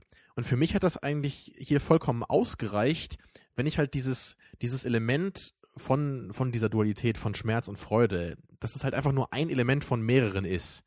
Für mich reicht das so, diese Andeutung. Ich kann mir das im Kopf noch ein bisschen weiterspinnen. Für mich äh, funktioniert das in der Weise auch ausreichend, dass es einfach diese Xenobiten irgendwie sehr bedrohlich macht. Dass ich Mhm. zumindest mir so ein, so ein bisschen irgendwie vorstellen kann, was, was die vielleicht irgendwie machen mit ihm. Das kann man sich ja selber irgendwie da so ausmalen, was die vielleicht für schreckliche Sachen irgendwie machen und er das halt auf so eine ganz eklige Weise irgendwie dann doch irgendwie gut findet oder auch nicht. Ja. Also da, da geht Was im, ist- im Kopf halt schon eine Menge vor. So. Ja, aber was ist vielleicht, wenn er einfach nur auf der Suche nach Lust war und diesen Schmerz gar nicht haben wollte, dieses Leid gar nicht haben wollte? Aber es, es, das meine ich halt. Der Film, Der Film erkundet das überhaupt nicht. ja, und deswegen weiß ich jetzt eben nicht, wie zum Beispiel dieser Frank dasteht. Wer ist er jetzt? Ist er jetzt derjenige, ist er der, Ma der Masochist, der irgendwie auch den Schmerz gesucht hat und ihm das die Lust irgendwie oder die, die, äh, äh, äh, die positiven Gefühle irgendwie verursacht? Oder ist er jemand, der eigentlich nur auf der Suche nach dem, Po- der in den Himmel wollte und dann in der Hölle gelandet ist äh, und das gar nicht wollte? Das, das fehlt mir halt. Die Andeutungen sind da und es soll auch was mit den Charakteren ja wohl irgendwie machen, aber das verpufft bei mir wieder. Da kommt einfach nichts an. Das ist so, als ob du eine Tür aufmachst, aber nicht durchgehen willst. Wo ich sage, dann lass die Tür zu. lieber, lieber Drehbuchautor. Schreib die Tür Ja. da nicht hin und mach sie nicht auf, Da hast du, glaube ich, wieder sehr diese Perspektive eben durch den Drehbuchautor, vielleicht auch durch den Script Notes Podcast, mit den du vorhin Sicherheit erwähnt durch hast, den, oder kann sein. Podcast, ja? Und ich, ich meine, ich will dir da auch gar nicht widersprechen, weil auf so einer gewissen Weise gebe ich dir auch absolut recht. Aber für mich ist es irgendwie so, ich habe halt auf diesen Film so einen anderen Blick. Für mich hat das halt wirklich funktioniert, weil ich halt gar nicht erwarte, also ich, ich habe beim Film mich, mich nie gefragt, wer Frank eigentlich ist oder was er will, was seine Motivationen sind. Das ist bei mir natürlich gar nicht im aufgetaucht. Klar, Obwohl man das eigentlich durchaus fragen könnte und das auch durchaus jetzt äh, ein berechtigter Einwand ist von dir. also bevor jetzt die Kommentare kommen, natürlich ist mir klar, was seine Motivation ist. Er will seinen Körper wieder haben. Aber die Okay, Motivation ich, ich meinte davor, jetzt, genau, das, das meinte ich jetzt. Also warum er hat er sich eigentlich, also mir reicht es irgendwie bei so einem Film, ich weiß, du hörst es nicht gerne, aber bei so einem Film reicht mir das, er hat das, er hat das irgendwie faszinierend gefunden, er hat sich irgendwie dahingegeben, hat diesen Würfel bekommen. Das reicht mir so. Und, und, und dann geht's halt los mit diesen abgedrehten Szenen, dann kommen diese Xeno Xenobiten und das muss halt für mich nicht alles so richtig durchstrukturiert sein und so Ich völlig glaube- Sinn ergeben am Ende. Ich glaube, dir ist das Ziel relativ egal. Oder du guckst nicht auf das Ziel, sondern du guckst nur auf den Weg. ja, und richtig. für mich ist der Weg in einem Film immer, der muss immer irgendwo landen. Der, ich ich brauche das Ziel. Ich brauche den Startpunkt, ich brauche das Ziel und dann kann ich mich auf eine Reise einlassen. Und du bist eher derjenige, der sagt, Anfang, also Startpunkt und Zielpunkt ist nicht so wichtig wie die Reise selber. ja, das Du natürlich sagst, schon. der Weg Und- ist das Ziel und ich sage, das Ziel ist das Ziel. ja, das, das sage ich ja ten- tendenziell eigentlich immer, aber gerade bei so einem Film, nämlich eben eher so einem B-Horrorfilm, dem gewinne ich halt ganz andere Qualitäten halt ab, als es jetzt irgendwie bei einem objektiv guten Film irgendwie der Fall ist oder, oder so völlig uneingeschränkt guten Film. Ja, es ist halt Dann- auch dieses, dieses Mindfuck-Ding einfach, was ich hier so Ja, schätze. ja, und das ist halt eben gerade dieses, das führt eigentlich nicht genau irgendwo hin und das mag ich ja gerade da gerne, äh, so gerne da dran. Dass auch dieser Obdachlose irgendwie noch dabei ist, der eigentlich überhaupt keinen Sinn ergibt und überhaupt nicht wichtig wäre für diese ganze Geschichte, hätte man ja locker rauslassen können. Man hätte, man hätte den Film auch so enden lassen können, dass der Würfel halt verbrennt und dann ist gut. Aber nein, da kommt nochmal dieser Obdachlose und verwandelt sich in dieses Monster. Also Es ist, es gibt Ja, mir halt irgendwie, man kann da ein bisschen drüber nachdenken, es ergibt, halt- es ergibt halt nicht notwendig Sinn, aber es ist halt irgendwie Mindfuck, so. Das mag ich daran. Ja, ja. Ähm, aber es gibt vielleicht noch ein paar andere Punkte, ähm, die man kritisieren kann, die man auch loben kann, aber es gibt auch was noch zu kritisieren, was du vielleicht auch kritisieren kannst. Zum einen handwerklich, dass der Anfang ein wenig verwirrend war. Also diese, diese Anfangsmomente mit dieser Frank, der irgendwie an diesen Würfel kommt und wir wissen gar nicht, dass es Frank und wir wissen auch gar nichts über diesen Würfel und irgendwie auch, wie das, wie sie in das Haus einziehen und dann manchmal, als Frank dann da an der Tür klopft und wir gar nicht wissen, ist das jetzt eine Traumsequenz, ist der jetzt wirklich da? Dann diese Ja, genau. Sexszenen, Man muss erstmal verstehen, dass die beiden ja eine Affäre hatten und erst Ja. dachte ich halt wirklich, er würde halt irgendwie sie hypnotisieren, dass sie halt irgendwie in ihn äh, sich verliebt, so, um ihm dann zu helfen. ja, Aber das war dann ja gar nicht so. Also es war sehr verwirrend geschnitten und da kann man sich halt schon fragen, ist das jetzt quasi schlecht gemacht von dem Film oder hilft das irgendwie auch zu der Stimmung? Also trägt das dazu bei? Eben, dass man sich von vornherein schon so verwirren lässt, äh, für mich ist halt wieder so ein Teil Mindfuck, den ich halt mag davon. ich, ich merke schon, ich merke schon. Also da ist auch irgendwie Heute der- rede ich alles schön, ja. der, ja, da, da, da sind wir, glaube ich, du bist derjenige, du magst auch mit so einem Film leiden.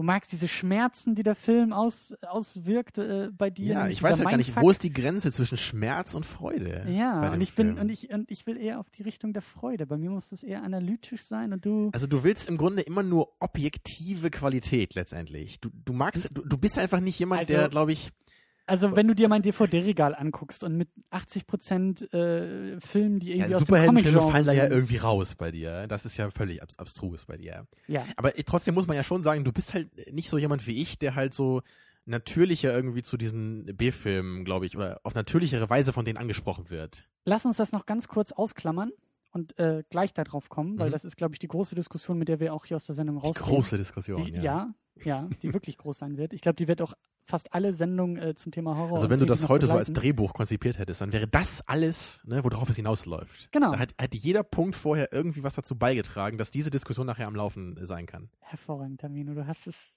Ach, eine perfekte Analyse meines. Ich mag ja Diskussionen lieber, die wirklich so völlig all over the place sind und überhaupt keinen Sinn erfüllen eigentlich, wo man über alles redet und das am Ende überhaupt keinen Sinn ergibt. und deshalb studieren wir Philosophie. Mhm. Mhm, Damit wir uns streiten können. genau. Äh, ich möchte nämlich noch eine kurze, eine kurze, äh, ein kurzes Lob nochmal aussprechen, denn ähm, die in meinen Augen wirklich beste Szene im ganzen Film ist der Moment, wo aus Frank, aus diesem Klumpen Glibber, so langsam so ein Mensch entsteht. Mhm. Wir sehen da irgendwie wie so, wie so, wie so knöchrige Arme oder Beine aus diesem, aus diesem Fußboden so langsam rauswachsen. Genau. Auf diesem düsteren Dachboden ist das Ja, schon mal also auch geiles so ein- Setting dafür. So ein, so ein, so ein Klumpatsch, der immer mehr in so einen Kopf äh, wächst und dann, dann wachsen diese Körperteile zusammen und auf einmal steht er da so mehr als Skelett, als alles andere Genau, mit irgendwie so in einem Raum. schon so Ansätze von Muskelfasern und Glibber so an ihm dran. Ne?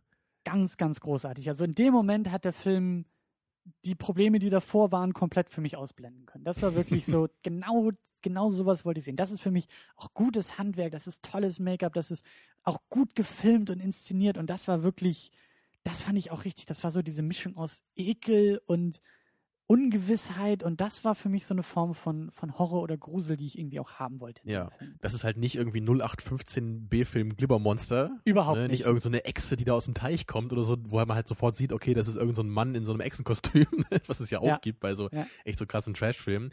Nee, das war wirklich qualitativ gutes Make-up einfach. Da kann Ja. man nichts sagen.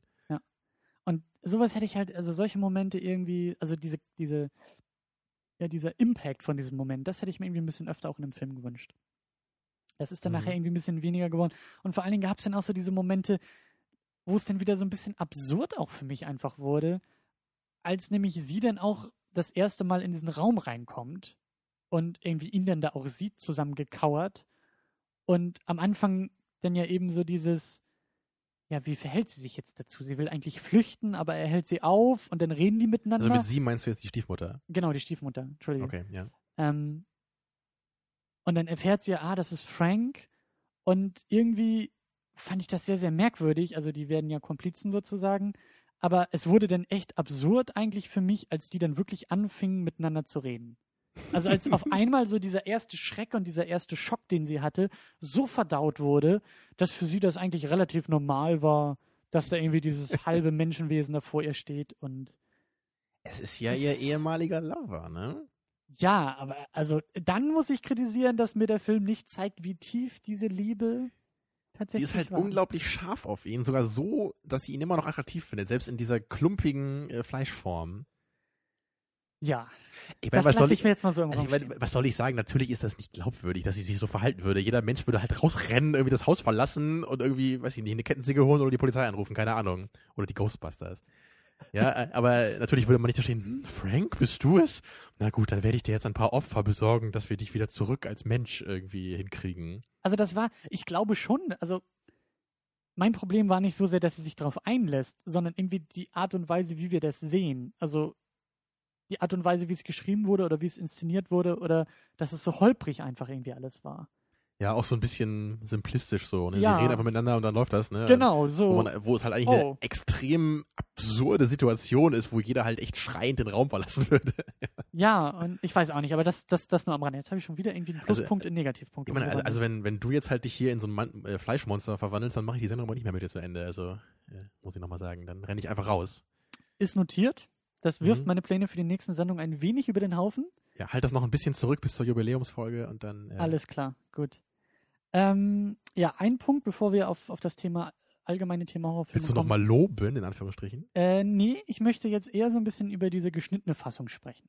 Mhm. Also wir hatten uns ja sehr bewusst eben für die geschnittene Fassung entschieden, damit wir hier auch so darüber reden können.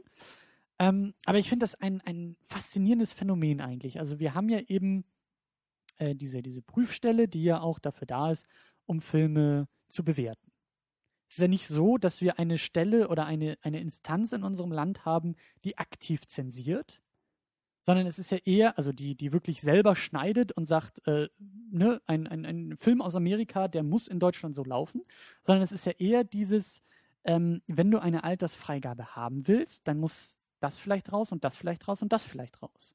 Ja. Ähm, und das Was finde ich eigentlich auch ein sehr schönes System finde. Ne? Ja. Also nicht nach dem Motto Propagandaministerium so, sondern Genau. wir, genau, ne, also eher diese, diese freiwillige Selbstkontrolle heißt das ja auch, FSK. genau. Und das, ähm, es gibt dann halt eben, also wir sind auch keine Anwälte und wir haben auch nicht jetzt so die krasse Ahnung davon, aber so wie ich das eben auch verstehe, es gibt ja eben diese Indizierung, die ja auch kein Verbot ist. Indizierte Filme oder Videospiele sind ja eigentlich nicht, also ein Verbot gibt es ja auch.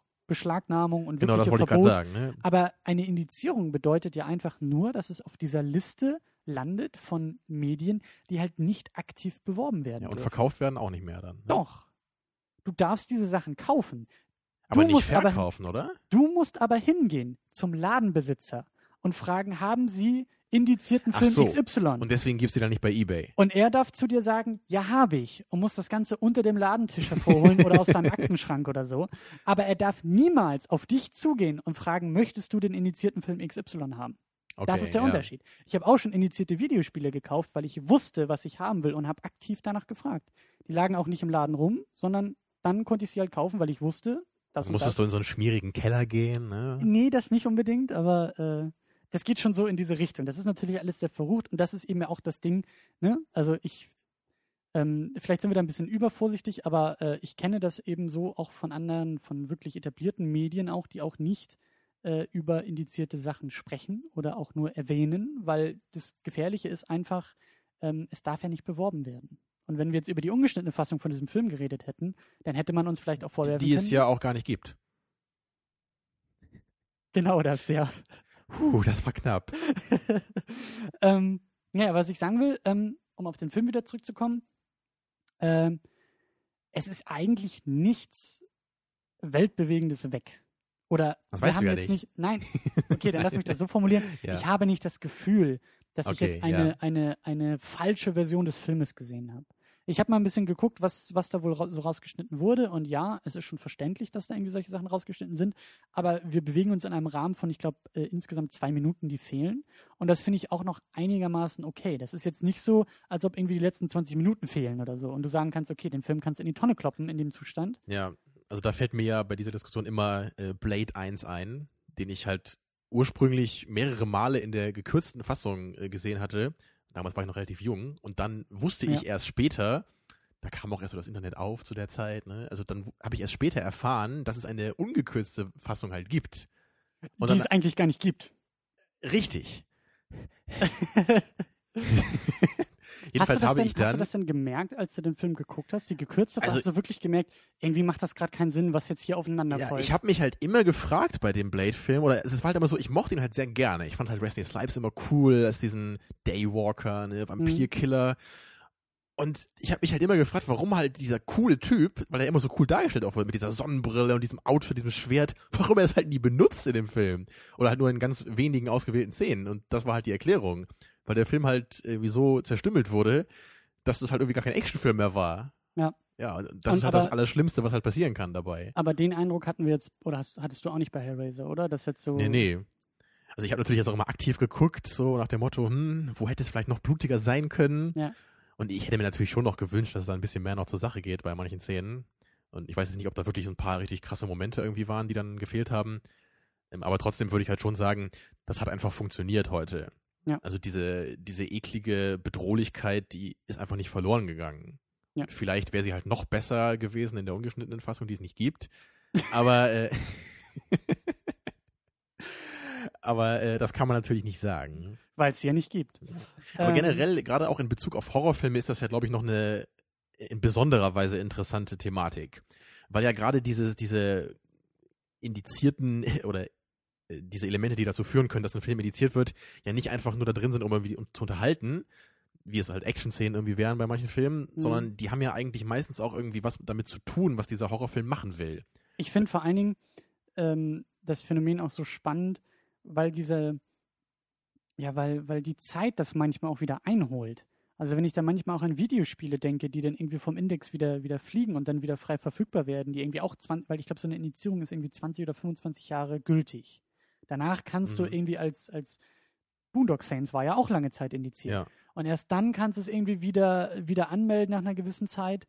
Und wenn du dann merkst, was da manchmal für Videospiele irgendwie nicht mehr indiziert sind, wo du dir denkst, das sind so Spiele aus der C64-Ära oder, oder Genau. vom ersten Nintendo, wo man, wo man sich denkt, gerade so 3D Hä? aufkam und das sind dann irgendwelche Nicht 2D-Pixel-Monster, die so da rumlaufen. nicht ne? mal, das sind manchmal nur so ein paar Blöcke, die irgendwie den äh, Krieg simulieren und deswegen indiziert wurden. und, und du denkst, ey, wir sind in einem ganz anderen Zeitalter mittlerweile und ähm, Ja, früher wurden doch auch Spiele indiziert, nur weil da irgendwie so Hakenkreuze drin vorkamen, oder? Das wurde doch auch gemacht noch vor, vor manchen Jahren. Also das ist ja, ähm, das liegt aber daran, dass hier, krass, hier dass, dass die Darstellung hier komplett verboten ist. Also Aber- das ist immer noch der Fall, dass halt Spiele, Ja? wo das irgendwie drin vorkommt, die das hier in Deutschland ändern müssen, ja. aber, aber Das ist wieso, aber was anderes. aber wieso das denn? In Filmen ist das doch völlig in Ordnung. Ähm, frag mich nicht. nee, es ist aber wirklich so. Hm, ähm, äh, keine Ahnung. Nee, es ist aber Ja. wirklich so. Also bei, bei ich, ich meine, das ist sogar noch zu PlayStation 2 Zeiten, dass ich da sogar noch, ich glaube, irgendein Medal of Honor oder sowas, da musste das wirklich rausgeschnitten werden. Und dann da sind das so rosa. Hasenköpfe auf den Flaggen dann drauf. Genau, dann sind das Roboter. Es sind immer Roboter, die dann irgendwie ersetzt werden. Und grünes Blut natürlich. Mhm. Ähm, Aber diese Indizierungsthematik ist halt wirklich ein bisschen knuffig. Ne? Du sagst es von Videos Videospielen, ich kenne das halt auch von manchen Hörspielen, wo man halt einfach auch nur lächeln kann, was da früher halt irgendwie indiziert wurde.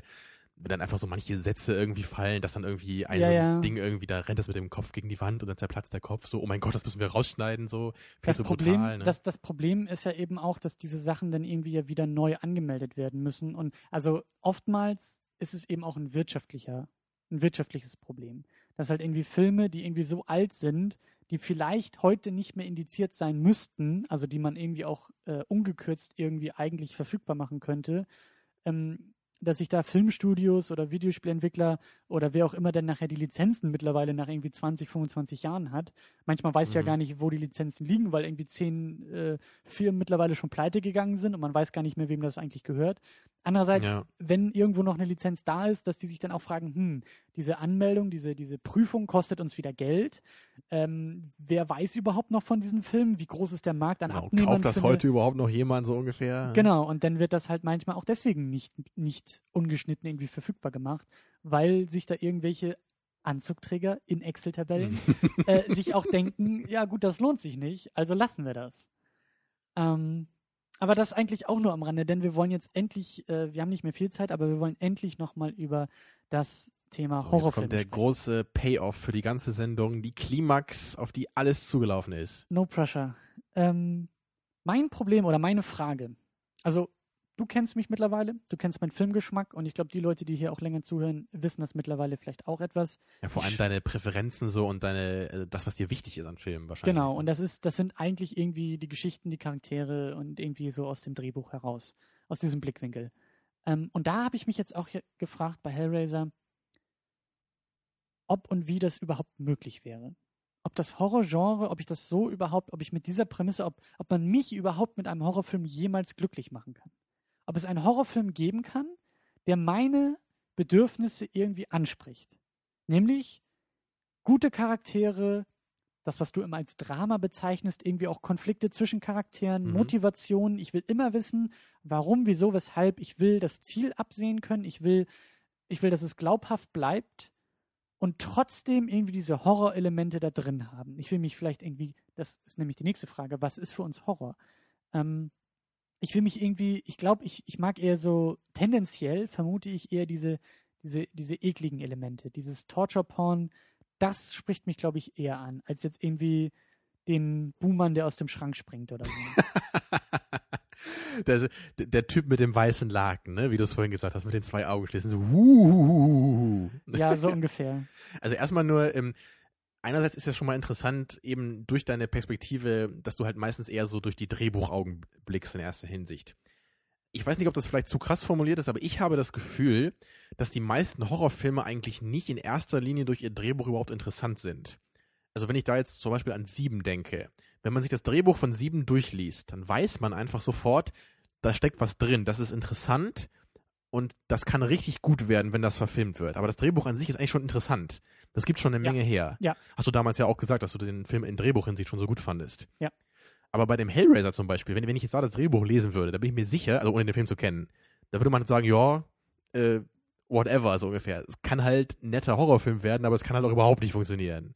Ne, wenn man so diese ganzen abgedrehten Sachen da hört, da äh, verwandelt sich einer irgendwie in seinen Mensch zurück, da gibt es irgendwelche äh, quasi Alien-Typen aus einer anderen Dimension. Klingt halt fast bescheuert, ne, wenn man es ganz auf den Punkt bringt.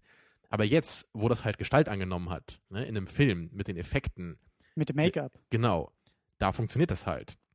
Und das ist, glaube ich, auch der Grund für das, was ich vorhin gesagt hatte, warum mir das halt so in konzeptioneller Hinsicht nicht so wichtig ist oder, oder Horrorfilme. Ich muss halt nicht so genau wissen, was die eigentlich jetzt so inhaltlich irgendwie machen wollen. Das, ist nicht so die erste äh, Hinsicht, äh, in denen ich da jetzt drauf schaue. Mhm. Aber das ist halt, glaube ich, schon mal ein Problem für dich, ne? Dass halt die al- als Drehbuch nicht so in erster Linie funktionieren, glaube ich, Horrorfilme. Ja, und ich denke aber auch, dass wir in, dass, dass wir im Jahr 2012, 2013, wir sind ja mittlerweile 2013, dass wir hier einfach an einem Punkt auch angekommen sind, also ich glaube, dass meine Anforderungen gar nicht so unrealistisch sind, weil ich habe den Eindruck, mit diesem, mit diesem Maßstab kann ich auf Comicfilme gucken. Und dann ziehe ich Dark Knight aus dem Schrank und sage, da habe ich, da habe ich beides. Da habe ich die coole Mhm. Inszenierung, da habe ich irgendwie den, der, der, der sechsjährige Junge, der in mir angesprochen wird und sagt, Batman ist ziemlich cool, aber auch irgendwie in Anführungszeichen der Filmkritiker, der sagt, ich kann auch mehr aus dem Film Genau. rausholen.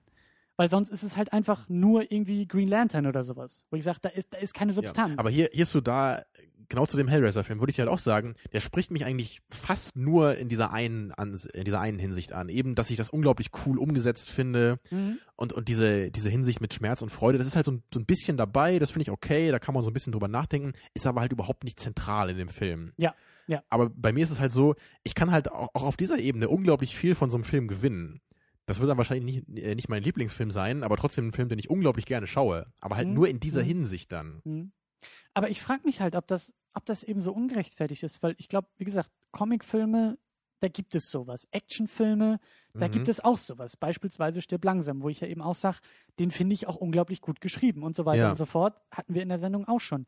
Dann in meinen Augen solche, solche äh, in Anführungszeichen Genres wie irgendwie Liebesfilme oder, oder romantische Filme, wo ich sage, äh, für mich ist sowas 500 Days of Summer oder Eternal Sunshine of the Genau, Spotless da Mind. gibt's den Hugh Grant-Film und da gibt's 500 Days of Summer. So, ne? Der eine ist richtig gut geschrieben und der andere mag ja auch Qualitäten haben, aber eher so, um, um ein bisschen drüber zu lachen. aber halt ne? nicht im um Drehbuch. Für so leichte grad, Unterhaltung. So wie du gerade so ungefähr, schön ja. geschrieben hast. Und wenn ich das Drehbuch nur vor mir liegen hätte, würde ich sagen, So, so, what? völlig austauschbar, ne? Ja. Aber trotzdem kann aus so einem Drehbuch ja immer noch ein netter Film entstehen mit ein paar unterhaltsamen Momenten, vielleicht wenn die Schauspieler gut Genau. passen oder so und da die Dynamik Aber stimmt. ich habe irgendwie den Eindruck, dass, dass es so viele Genres gibt, wo ich irgendwie einen Vertreter in dieser Richtung finden kann, dass ich mich halt auch Mhm. frage, ob es sowas irgendwie, vielleicht eben aus äh, jüngeren Vertretern, aber ob sowas auch bei Horrorfilmen der Fall ist. Ja. Ob, also ich meine, ich sag ja, wir haben nicht viel Ahnung von Horrorfilmen und ich hoffe, dass es jetzt Leute gibt, die das hören und sagen, du bist so ein Idiot, es gibt doch die und die Filme, deswegen haut das Aber auch gerne. in dem Ton so, ja. Ja, natürlich. Ich meine, so werde ich wahrscheinlich immer in Gedanken angesprochen. Aber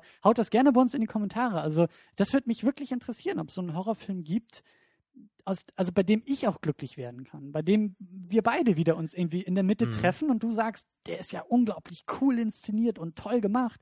Und ich bin da daneben und sage, ja, aber der ist auch gut geschrieben, ja weil das das war ja und genau das. unsere Diskussion bei Seven eigentlich, ne? Ja. Und Da waren wir ja beide super glücklich eigentlich und das halt so in, in richtiger Horrorfilm-Manier. genau. Also ich kenne eigentlich bei Horrorfilmen halt nur diese, in, An in Anführungsstrichen, guten, billigen Horrorfilme, sowas wie dieser Hellraiser und die in Anführungsstrichen guten, äh, großen Horrorfilme, sowas wie ja, The Thing oder Shining oder solche Dinger, Mhm. die halt ähm, mit mehr Budget irgendwie gemacht wurden, wo irgendwie bekanntere Leute hinterstehen. Sowas halt, wobei Carpenter ist das ja auch nur zum Teil so der Fall, aber Shining zum Beispiel, das ist ja Kubrick, ne, Ja. eine Hausnummer. So ein Film, den halt auch viele Leute kennen, die jetzt nicht Horrorfilm-Fans sind.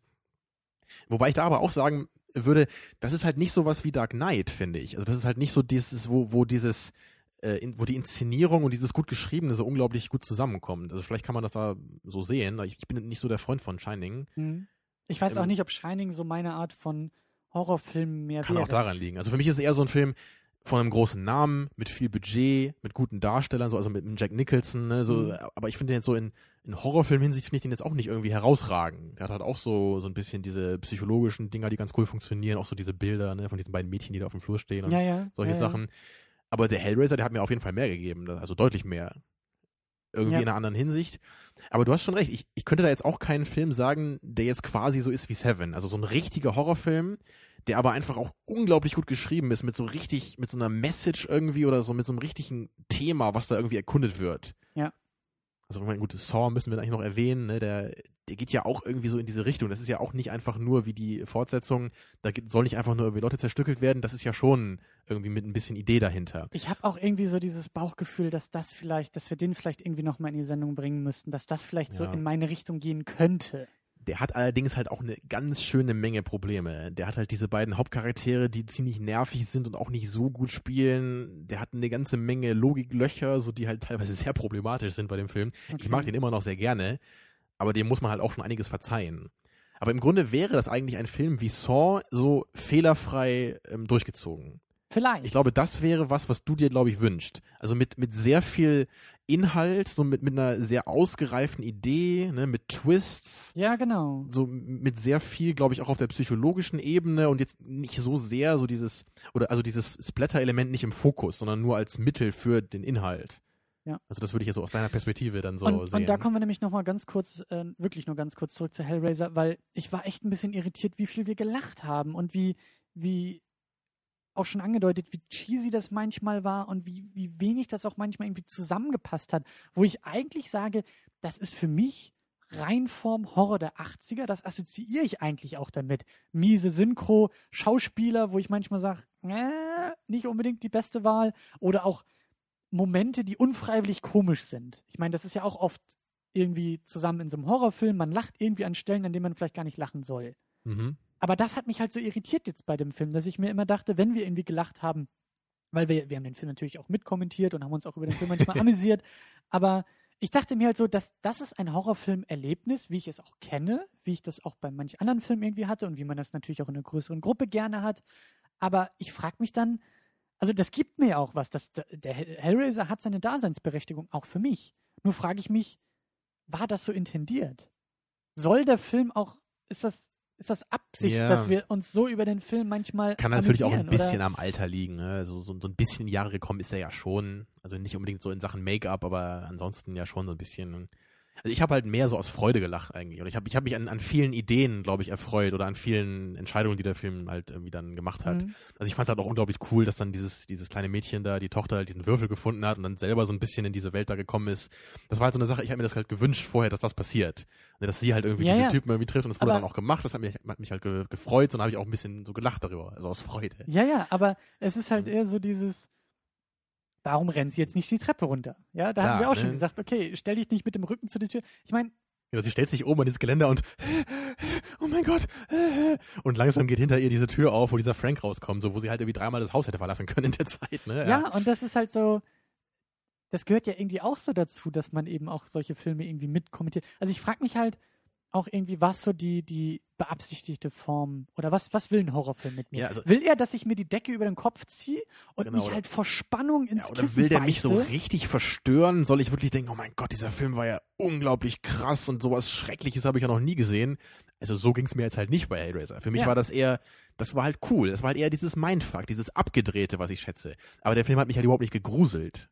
Also ich habe mich jetzt nicht irgendwie, Ja, aber ist er denn ich kann, gescheitert? ich kann jetzt halt irgendwie nicht äh, schlechter schlafen deswegen oder so. Ja, aber das frage ich mich halt so ein bisschen. Ist der Film dadurch irgendwie gescheitert? Das ist halt, das hängt halt mit den Erwartungen davon zusammen. Also ich erwarte halt von so einem Horrorfilm eigentlich überhaupt nicht sowas. Ich mag halt dieses Abgedrehte, mhm. ne, dieses Rob Zombie-hafte, so, das, was seine Horrorfilme halt auch gut machen. Ich, ich mag halt nicht so gerne diese Filme, die halt auch, habe ich auch schon mal gesagt, die halt mit, mit diesen Jumpscares auch so arbeiten, die halt wirklich, die halt einen erschrecken wollen. Also Paranormal Activity, also Quatsch, ja, wo eigentlich nichts äh, passiert.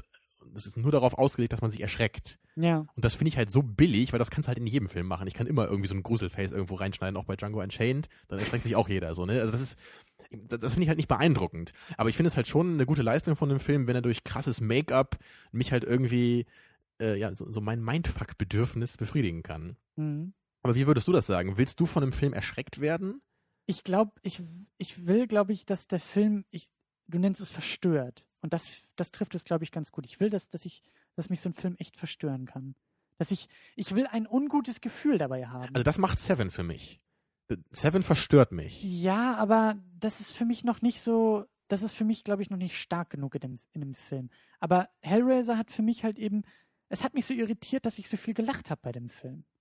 Das, das war irgendwie so dieses, also ich hatte Spaß und das hat sich gelohnt, den Ich glaube, Film das lag einfach an deiner netten Gesellschaft hier. Ja.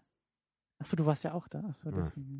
Ähm, Also über den Film gelacht habe ich eigentlich meistens nur wegen der Synchro. Und mit dem Film gelacht habe ich äh, sehr, sehr oft eben, weil ich so viele Entscheidungen Ja, so toll fand. ja, ja. Ich weiß ja nicht, ob du den Film noch irgendwie noch lächerlicher fandest in mancher Hinsicht.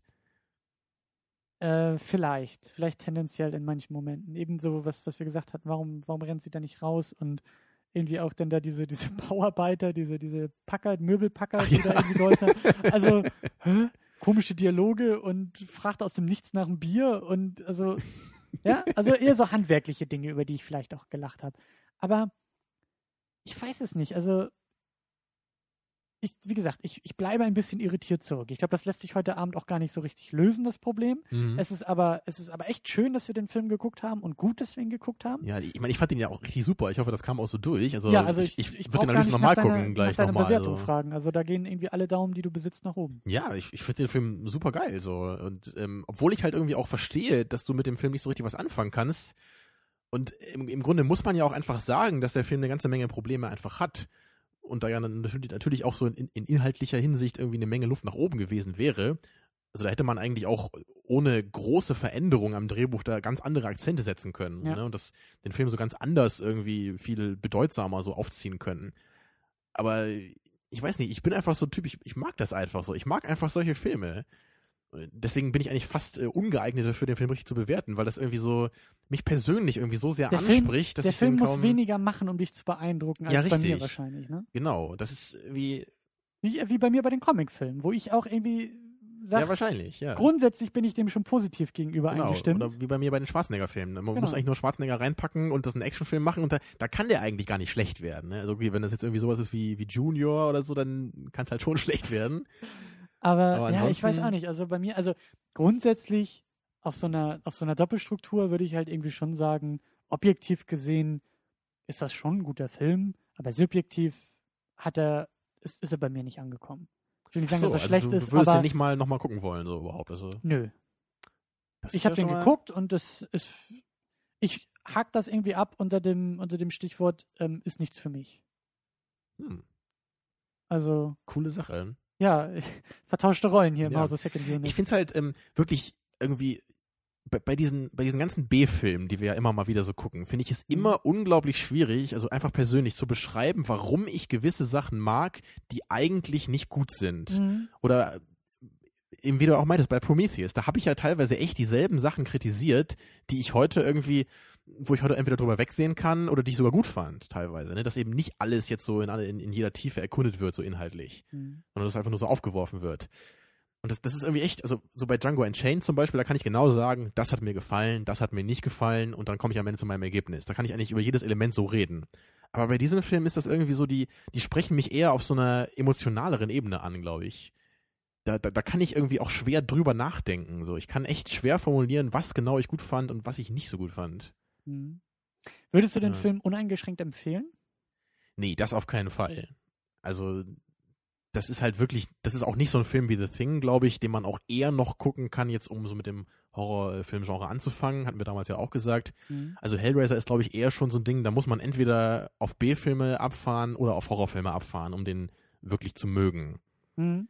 Das ist einfach nicht so ein, so ein Film, den jeder mal gucken sollte. Das ist eine, eine Ja. besondere Empfehlung. Es ist Ja. dieser, dieser Geheimtipp. So, di- dieses vielleicht gut, vielleicht schlecht, Und ich würde ihn aber nur für den, den gewählten Geschmack. und ich würde ihn auch empfehlen, also auf der anderen Seite wieder in einer großen Gruppe mit irgendwie ein bisschen Alkohol dabei und ähm, irgendwie so, so, das ist so ein typischer irgendwie Sneak-Film, weißt du, wo, wo die Atmosphäre im Raum irgendwie noch ganz viel Okay, beitragen kann ja. zum Film selber.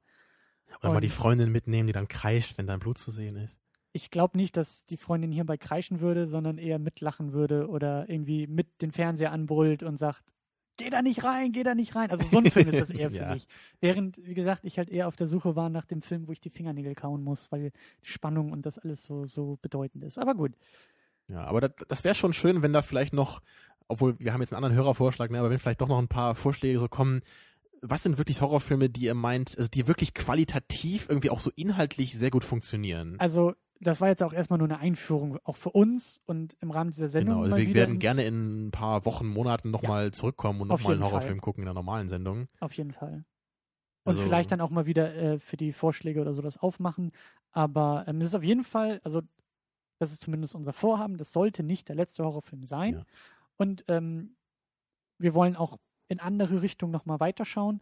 Deshalb ähm, ja, auf eure Empfehlungen und Hinweise, und ihr habt jetzt auch die Diskussion gehört, also immer wieder gern gesehen. Ja, vielleicht ja auch der Herr Zombie-Bunker, ne, der sollte ja eigentlich äh, eine Menge Horrorfilme kennen. Vielleicht kennt er ja auch ein paar Filme, die jetzt vielleicht so in deine Richtung gehen. Genau, genau. So Oder jene- auch in deine Richtung weitergehen. Also ich bin Ja. eben nicht Noch abgeneigt. abgedrehter bin ich auch gerne für, ja. Ich habe da auch kein Problem mit. Also das, äh, ich lasse mich da auf alles ein, aber Genau, ein äh, Horrorfilm, gegen den äh, Rob Zombies Werke so wie grundsolide äh, Drehbuchschreiberei aussehen. aber erstmal äh, verbleiben wir mit dieser Sendung ähm, ja, bis zur nächsten Woche. Da schauen wir nämlich auch wieder eine äh, Einsendung, die wir bekommen haben, nämlich den Film Hanabi. Ja, mal wieder was ganz anderes. Ja. Ähm, einen asiatischen Film. Ich weiß gar nicht. Japanisch. Japanisch wieder? Mhm. Von, Nee, wir hatten äh, gar nicht. Hatten wir letzt, war der letzte Mal auch Japanisch, den wir geguckt hatten? Was war das denn nochmal hier? Den, das Original zu, ähm, The Departed. genau, Ähm, Namen vergessen. ja, so gut war Top. der Film. Ich fand ihn gut. Ähm, ja, das, nee, das war ein chinesischer. Jetzt gucken wir Hanabi aus Japan von Takeshi Kitano, der auch, ähm, also der in, in Japan, im japanischen Kino irgendwie eine ziemliche Größe ist, der, glaube Mhm. ich, auch diese Battle Royale-Geschichten irgendwie gemacht hat. Den habe ich sogar mal gesehen und fand ich furchtbar, den Film. Äh, ich kenne noch Brother von ihm, den kenne ich aber nur in der deutschen Fassung. Ähm, also durchaus, und auch dieser Hanabi, der soll wirklich, also der soll auch wichtig und sehr, sehr gut sein. Da, da bin ich wirklich sehr gespannt drauf. Den wollte ich eigentlich auch schon seit Jahren geguckt haben. Da bin ich ja mal gespannt, jetzt gerade, wo du sagst, äh, Battle Royale, also den fand ich halt wirklich einfach nur jämmerlich schlecht, deswegen bin ich jetzt gespannt, äh, wie Also das den, jetzt im Unterschied also den, kommt. den, den Brother, den ich geguckt habe, äh, der ist wirklich gut. Das ist was ganz anderes. Das, das war wirklich auch was Ernsthaftes und was Gutes. Ähm, Gut, ich meine, Battle Royale ist ja nur äh, Gemetzel, so. Ja, eben. Äh, Also zwei Stunden da- lang. da hat er, glaube ich, auch gar nicht so sehr Mit die, Pseudo-Message. Ähm, die Finger im Spiel gehabt. aber ich bin auf jeden Fall gespannt. Auch ein Film, den ich lange mal sehen wollte. Und Ja. das wird sicherlich eine nette Episode werden. Bis dahin findet ihr uns im Internet unter der Adresse secondunit-podcast.de.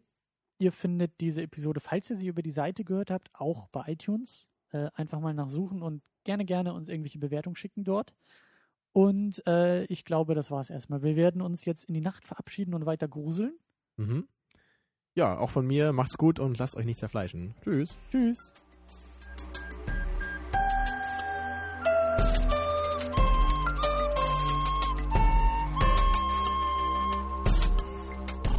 Second unit. Second unit.